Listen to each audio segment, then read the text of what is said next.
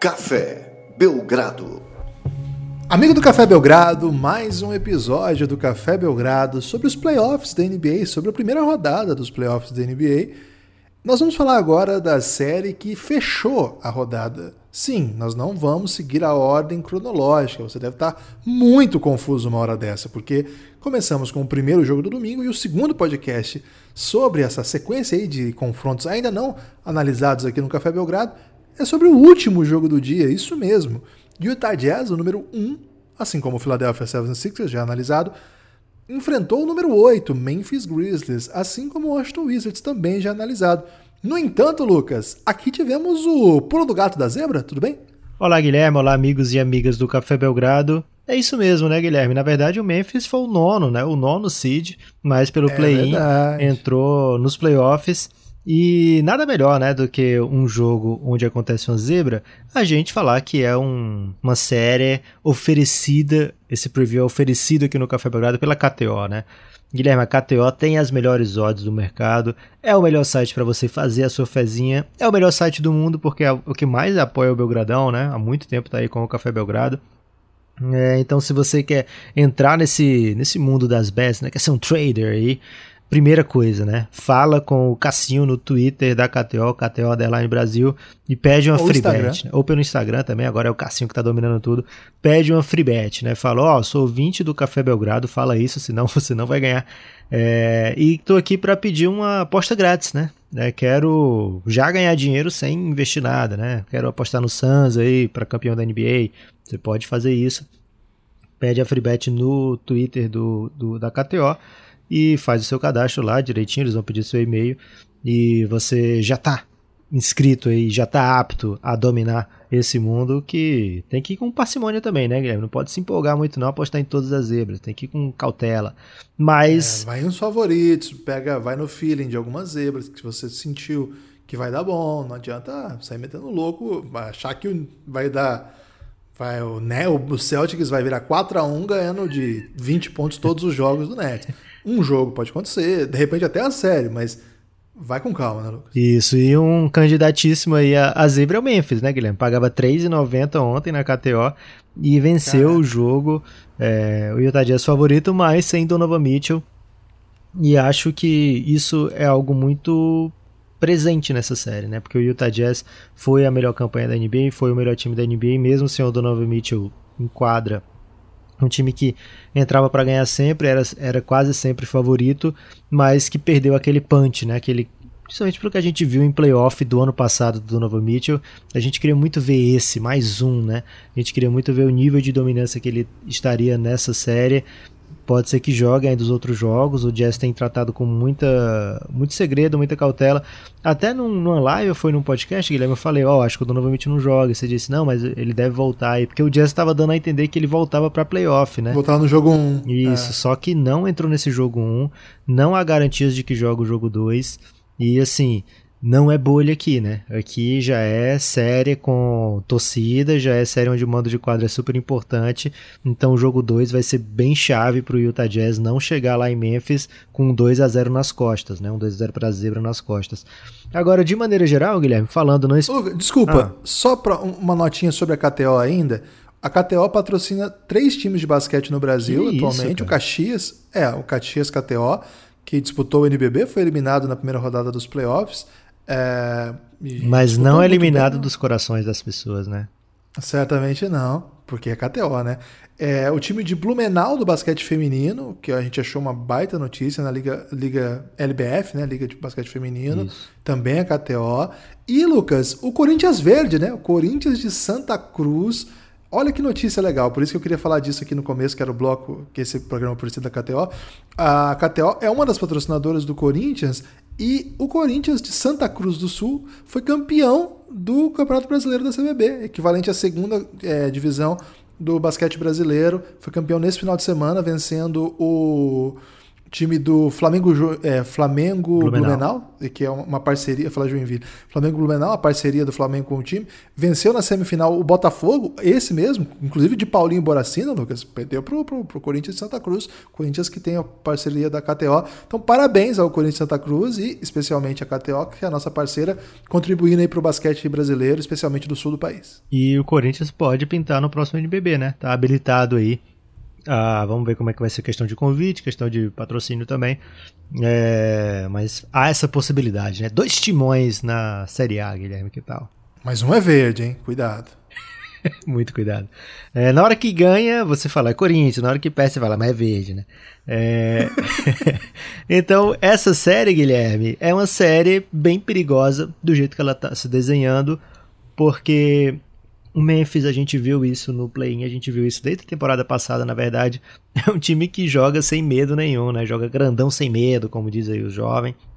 É... O Radbala diz, na verdade. Isso, o Radbala é jovem, Guilherme, pra um BBB. Não é não, não é não? Velho. Pra, é velho pra é jogador. Idoso.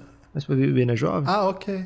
É, é, pode ser. Então, o, é um Memphis que joga sem medo, é um Memphis que tem um talento que, além de ser espetacular, tem mostrado que tem o, o, o, do clutch, né? A gente fala em gênio do clutch, mas na verdade é uma capacidade de criar uma separação e um arsenal de arremessos, né? um arsenal de movimentos ofensivos. Ele é muito criativo com a bola, ele é um cara que, se ele pisar no garrafão, pisar na área pintada ali, Guilherme, ele às vezes consegue um arremesso que, que ele faz simplesmente porque você não espera que ele vá arremessar daquela maneira, daquele jeito, naquela hora, né? Então o Jamoran, ele é muito inventivo, ele é um jovem TikToker, eu acho, Guilherme. Acho que ele tem esse, esse potencial de ser um grande TikToker, porque ele, quando tá ali na área pintada, ele vai achar uma maneira de, de meter a cesta, né? E o Memphis, ele foi bem agressivo nesse jogo, nesse jogo 1, né? E o Utah Jazz vai precisar muito dos seus craques. Nesse jogo 1, o Rudy Gobert se meteu em foul trouble, e ele não pode conviver com isso nessa série, principalmente se o Donovan Mitchell não estiver lá para segurar a onda, porque esse Memphis é bem perigoso, Guilherme. O Jonas Valanciunas tem feito uma pós-temporada já muito boa. Gang, gang, gang. é bem perigoso o Jonas Valanciunas. O Dylan Brooks, ele na, no, no play-in, né, tinha funções defensivas assim primordiais, marcar o Stephen Curry, evitar que o Curry faça 50 pontos. Nessa série sem o Donovan Mitchell, ele tá mais liberado para suas doideiras, né? É, então ele foi o cestinho do, do time do Memphis. É, carregou ofensivamente em, em, várias partes. O Jazz, em alguns momentos do jogo 1, teve controle da partida, né? Assim, ah, foi um jogo dominado pelo Memphis, não foi. E o Memphis teve dificuldade também de fechar o jogo. A gente já comentava com isso sobre o Memphis desde o play-in, né? Que é por ser um time muito jovem, com pouca experiência em playoff, com poucos jogadores com mais de 5 anos de NBA. É um time que vai ter, sim, sérias dificuldades para fechar jogo. Parecia que estava bem tranquilo ali no último quarto. E de repente o Jazz teve a última bola para empatar o jogo, né? Com na mão do melhor arremessador do time, Bogdan Bogdanovic. Aliás, Bojan Bogdanovic. É, então, é um time que sabe vencer o Jazz, sabe sair de situações difíceis mesmo sem o Donovan Mitchell. Tem Mike Conley, tem Rudy Gobert, tem o Jordan Clarkson que fez uma temporada incrível, tem Joe Ingles que é muito inteligente, muito bom jogador, o Bojan Bogdanovic que é um cara que esquenta do nada, né, que é capaz de meter três, quatro bolas seguidas e trazer o time de volta. Então ainda acho que o Utah Jazz tem o favoritismo na série, né? Mas está longe de ser uma série clássica de primeiro contra oitavo, principalmente se o Donovan Mitchell não voltar logo. Ô Lucas, eu tenho uma estatística aí que você não estava esperando não. Hum. Os Bogdanovits combinaram aí 47 pontos, né? Que na, isso, na... cara. 29 de um, 18 de outro, né? Uma atuação aí. Eu queria. Eu queria. Que não são familiares. As, as, esses, essas pontuações em último quarto, Guilherme, de cada um. Então fica... É, não tem. Okay. Mas foi brabo, hein? Foi bem. Eles foram muito brabo. bem. Eles foram brabo demais. É... Ô, Lucas, uma coisa que eu acho interessante a gente lembrar é que esse pique do, do do Memphis Grizzlies de playoff já vem já há duas semanas, né? Porque eles estão aí numa reta final para garantir, primeiro para tentar garantir a oportunidade de ter pelo menos dois jogos no play-in, coisa que eles até perderam a oportunidade, né? No jogo que definiu isso, que foi contra o Golden State lá, o primeiro jogo. Aí eles vão pro play-in, pegam um time que, cara, quem, quem vai falar que o Popovich não sabe preparar time, né? Quem que vai ter essa audácia? E com DeMar DeRozan jogando uma temporada interessante, Keldon Johnson, um jogador bom, é, os, os Coringas jovens lá do Spurs, que a galera lá adora, né? Alguns são de fato muito bons, outros ainda precisam evoluir muito, enfim. E, cara, eles passaram por cima, Lucas. O que eles fizeram ali, o Spurs até tent, é, conseguiu uma reação muito assim. Muito na, na, base do. Eu sou o Spurs e esse tipo de jogo não, a gente não, não pode deixar, mas estava muito claro que o, que, o, que o Grizzlies era o melhor time. Passaram bem contra o Spurs e chegaram para enfrentar um Golden State com muito pouca gente apostando neles. E uma atuação, assim. Só o novo, Cassinho da KTO, né? Que veio aqui na live Cassinho, do Café Belgrado e falou: Ó, oh, o Memphis vai botar pra mamar. Isso é verdade. E aí o Grizzlies vence o, o jogo, assim, eles controlam o placar por boa parte do jogo. E tem um período ali, na, faltando uns 4 minutos para acabar o jogo, que o, o Golden State tira ali de, de boas decisões ofensivas, aproveitando vantagens criadas na, na, dobra em cima do Curry e boas tomadas de decisões do Demon Green, do Jordan Poole, do Higgins, até do Higgins. É um momento muito ruim, vamos dizer, do jogo, mas de maneira geral, se você pegar o jogo contra o Spurs e o jogo contra o Golden State, esses que foram os do play-in, para não voltar lá no outro jogo que eu já mencionei, eles jogaram desses oito quartos aí, Lucas, eles jogaram provavelmente sete bons quartos. Se você tirar um pedacinho do último quarto contra o Golden State e, se não me engano, o terceiro ou segundo período naquele jogo contra o Spurs, um pedaço de cada talvez, cara, esse time foi muito bem. e ainda teve a prorrogação, bem. né? Contra o Golden State. E teve a prorrogação. Que, cara, ninguém dava nada por eles na prorrogação, porque olha a reação que o Golden State foi buscar. O time tem o Curry, o time tem Draymond Green, o time tem Steve Kerr, é acostumado. O Grizzlies não tem experiência de playoff. A gente falou algumas vezes já, né? Eles estavam muito próximos de ter algo, algo, o momento do salto, né, o momento do pulo do gato. E eles, por questão de organização do time, quando, tinham, quando eles trocaram Jay Crowder para o Miami Heat, foi uma coisa estranhíssima. Não estranhíssima para o tempo do time, para a timeline, mas o time estava vencendo, estava jogando bem, ele estava ajudando muito, cara. Ele era um dos melhores jogadores do time naquele momento. Vem o Dylan Brooks ocupar um amplo tempo de quadra e isso faz com que o time tenha que se ajustar a ele também lá na bolha não jogam bem, mas essa sequência criou uma casca nesse time que eles chegam em modo playoff, Lucas, ativadíssimo já, né? Eles estão nesse modo playoff desde o final da temporada regular e entram num, numa rotação, assim, numa... O time até começa mal, você falou, né? Assim, o time começa atrás do placar, vai buscar. Agora, é, é uma molecada muito cascuda já, né? Impressionante, assim. Não, não é para ser tão bom assim, Lucas. Eles são muito jovens. Pode jovem fazer isso? Jovem faz isso, Guilherme, principalmente o Jamoran, né? Jamoran, ele no último quarto ele tem essa mania de, de decidir, né? Você tem essa mania de buscar um bom arremesso, né? Então, é, no último quarto, por exemplo, o Dylan Brooks não estava mais tão tão funcionante, né? Tão funcional. É um cara que tem que ser usado com parcimônia, Dylan Brooks, né? Ele fica quente, mas também esfria em alguns momentos, né? Então, é, precisa ter essa força estabilizadora, né? Que é o Jamoran, que é o, o Jonas Valanciunas, que é um cara que consegue bons arremessos ali próximo à sexta. O, a estatística, para não deixar o jovem sem um serviço, Guilherme, o Bogdan Bogdanovic fez 9 pontos, 3 de 4, só no último quarto, lá no jogo contra o Knicks, né? Foram quatro tentativas de 3 pontos, ele matou 3, 9 pontos no último quarto. Não foi nem a metade do Boyan, né? O Boyan Bogdanovic pegou fogo no último quarto, fez 20, Guilherme. Na, foi, o, foi o grande responsável aí pela remontada do Jazz no último período. O Jazz, repito, né, quase conseguiu desfazer o crime que o que era o crime perfeito, né, que o, o Memphis estava armando ali e que armou. Mas faltou. Crimes suspeitos. É, crimes perfeitos deixam suspeitos? esse sim, Guilherme. Esse deixou um suspeito. Okay. Ele já chega como suspeito, né? O Memphis já, já chegou assim com cara de quem não tá com medo. E rapidamente se provou um criminoso bem experiente, né? É, alguns nomes jovens a gente tem que ressaltar aqui, né? Desmond Bain é novato. É sempre bom lembrar isso. É um novato que tudo bem, chegou com alguns anos de, de NCAA já, era um dos favoritos aqui do Café Belgrado já na época do draft, por conta de ser um jogador pronto para jogar, mesmo no ano que não tem Summer League, que não tem uma pré-temporada grande. E o Memphis foi buscar muito bem esse jogador, né? E ele contribui muito. Você sabe qual foi o plus-minus dele nesse jogo, Guilherme? Qual foi o mais menos? 23, no jogo decidido por 3 pontos, onde ele jogou 18 minutos, né? É, então, curiosamente, ele funcionou muito bem no lugar de Jaren Jackson Jr., que é um cara que a gente aposta muito, é um cara que a gente adora, que a gente tem, acha que tem muito potencial de ser um dos melhores de uma classe que é muito forte mas que fica bem claro porque que o Memphis não estava colocando ele de volta, né? Ele, a contusão dele aparentemente não era para ser alguma coisa assim que demorasse tanto.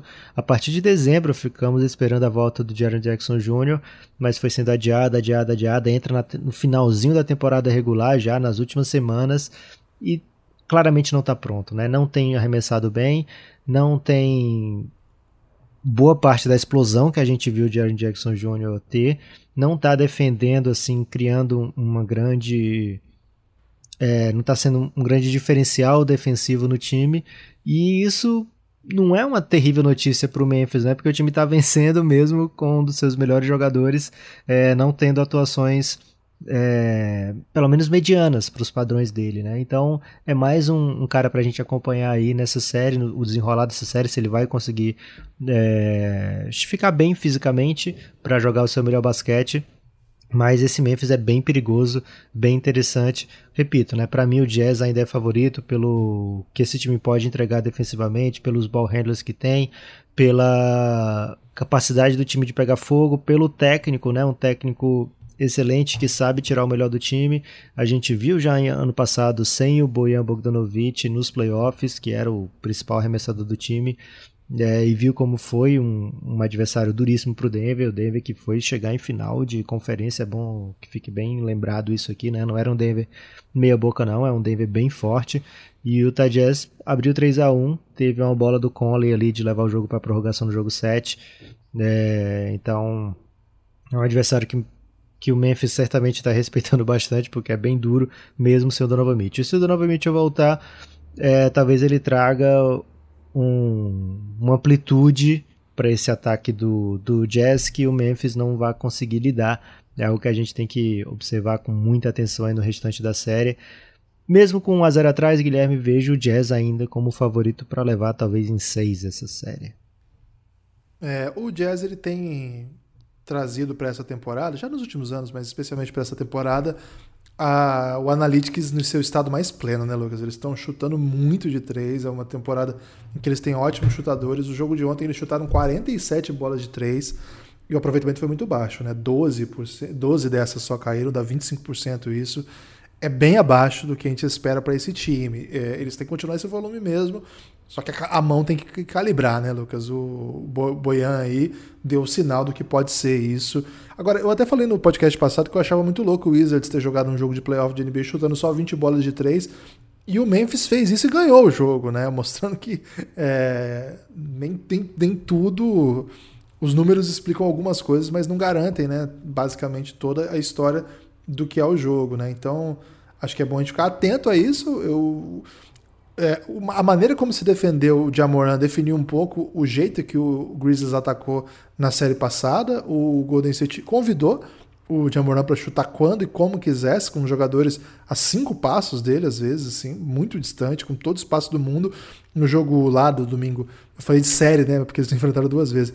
Mas naquele jogo que eu já mencionei aqui, ele chutou duas de seis, se não me engano, até, até pior. E agora, nesse último jogo, quatro de, cinco de sete, cinco de oito, um aproveitamento exuberante de bom. Então, a maneira como se defende de Jamoran também deve se alternar um pouco ao longo aí da série. Vamos ver como é que vem para o jogo 2. É uma série com dois técnicos bem é, modernos, bem inovadores, bem atentos às novidades do basquete.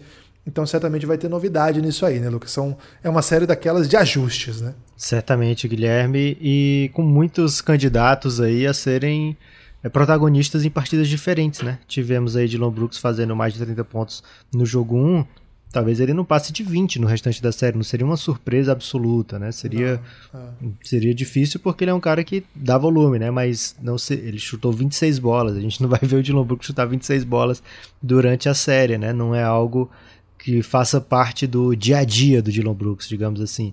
E no time do Jazz tem vários candidatos, né? Você falou do volume do Jazz. O Jordan Clarkson não meteu nenhuma das oito bolas de três pontos que tentou. Não é o natural dele, não é o normal dele. É, o Mike Conley chutou 3 de 11 também, não é algo que o Memphis vá se fiar, né? O Memphis conhece muito bem quem é o Mike Conley, né? Um cara que é histórico por lá. Então, tem algumas histórias aí no, nessa série que são bem interessantes, que são bem convidativas, né? É, principalmente do lado do Utah, porque o Utah se colocou numa condição aqui, Guilherme, de fazer uma run bem longa, né? É, o Utah, primeiro lugar do Oeste, é, se imagina que com o time completo ele seja bem favorito nessa série e talvez favorito na série contra ou Clippers ou Dallas, quem vem de lá. É, então, se colocar, ficar num buraco né, de 0-2, se imaginando isso, caso não consiga vencer o jogo 2, já contra um adversário bem perigoso que pode vencer qualquer jogo, mas também pode perder qualquer jogo. Ele é um adversário de 50%, Guilherme. Ou ele ganha ou ele perde, o Memphis. Às vezes empata. Mas é a prorrogação. É prorrogação. Verdade. É, mas é bem, bem vital esse jogo 2. Você já tem data e hora e onde ver o jogo 2, Guilherme? Vou passar nesse momento para a população, né? E quando você passa para o momento da população, você vai mexendo no celular até chegar a hora e vai falando com ela enquanto acha. Lucas, na quarta-feira, assim como o jogo do Sixers com o Wizards e assim como o jogo do Hawks com o Knicks, a quarta-feira vem cheia aí, né? Três jogos. E esse vai ser o jogo tarde, né? O jogo das 11 da noite na ESPN. Provavelmente Rômulo, né? Não, se bem que tem o Hawks e Knicks antes, que pode ser o Rômulo também, então não sei. Mas na ESPN, às 11 da noite, jogo. O único jogo do Oeste no dia. 11 horas, Memphis e Utah Jazz. Note aí no seu calendário. Gostou dessa? Anotar no calendário? Alguém faz isso? Agora, agora faz na agenda, né? Na agenda do, do telefone, do Google, né? Calendar. E Calendar. é uma doideira, né? Porque o Google sabe a sua vida inteira, Guilherme. Um dia eu recebi mensagens, ó, oh, tá na hora de você fazer tal coisa. E me ajudou mesmo, que eu tava esquecido. Ok, você tem destaque final dessa vez? O meu destaque final, Guilherme, é o seguinte: você que tá procurando aí fazer a sua fezinha, vai na KTO, né? Porque tá uma oferta muito grande aí de sites, Guilherme. Mas o principal, né? Site falta Belgradão, né? Então, vá na KTO que não falta Belgradão, é o parceiro mais antigo aí do Café Belgrado.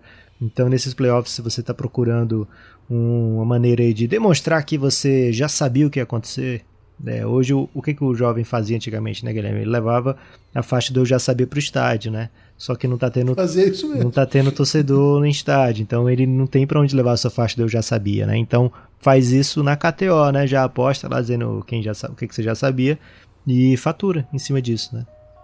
Tá, tira o print lá, posta nas redes Isso. sociais e mostra, né? O, o print da KTO é o novo Eu Já Sabia. Isso. Valeu, forte abraço.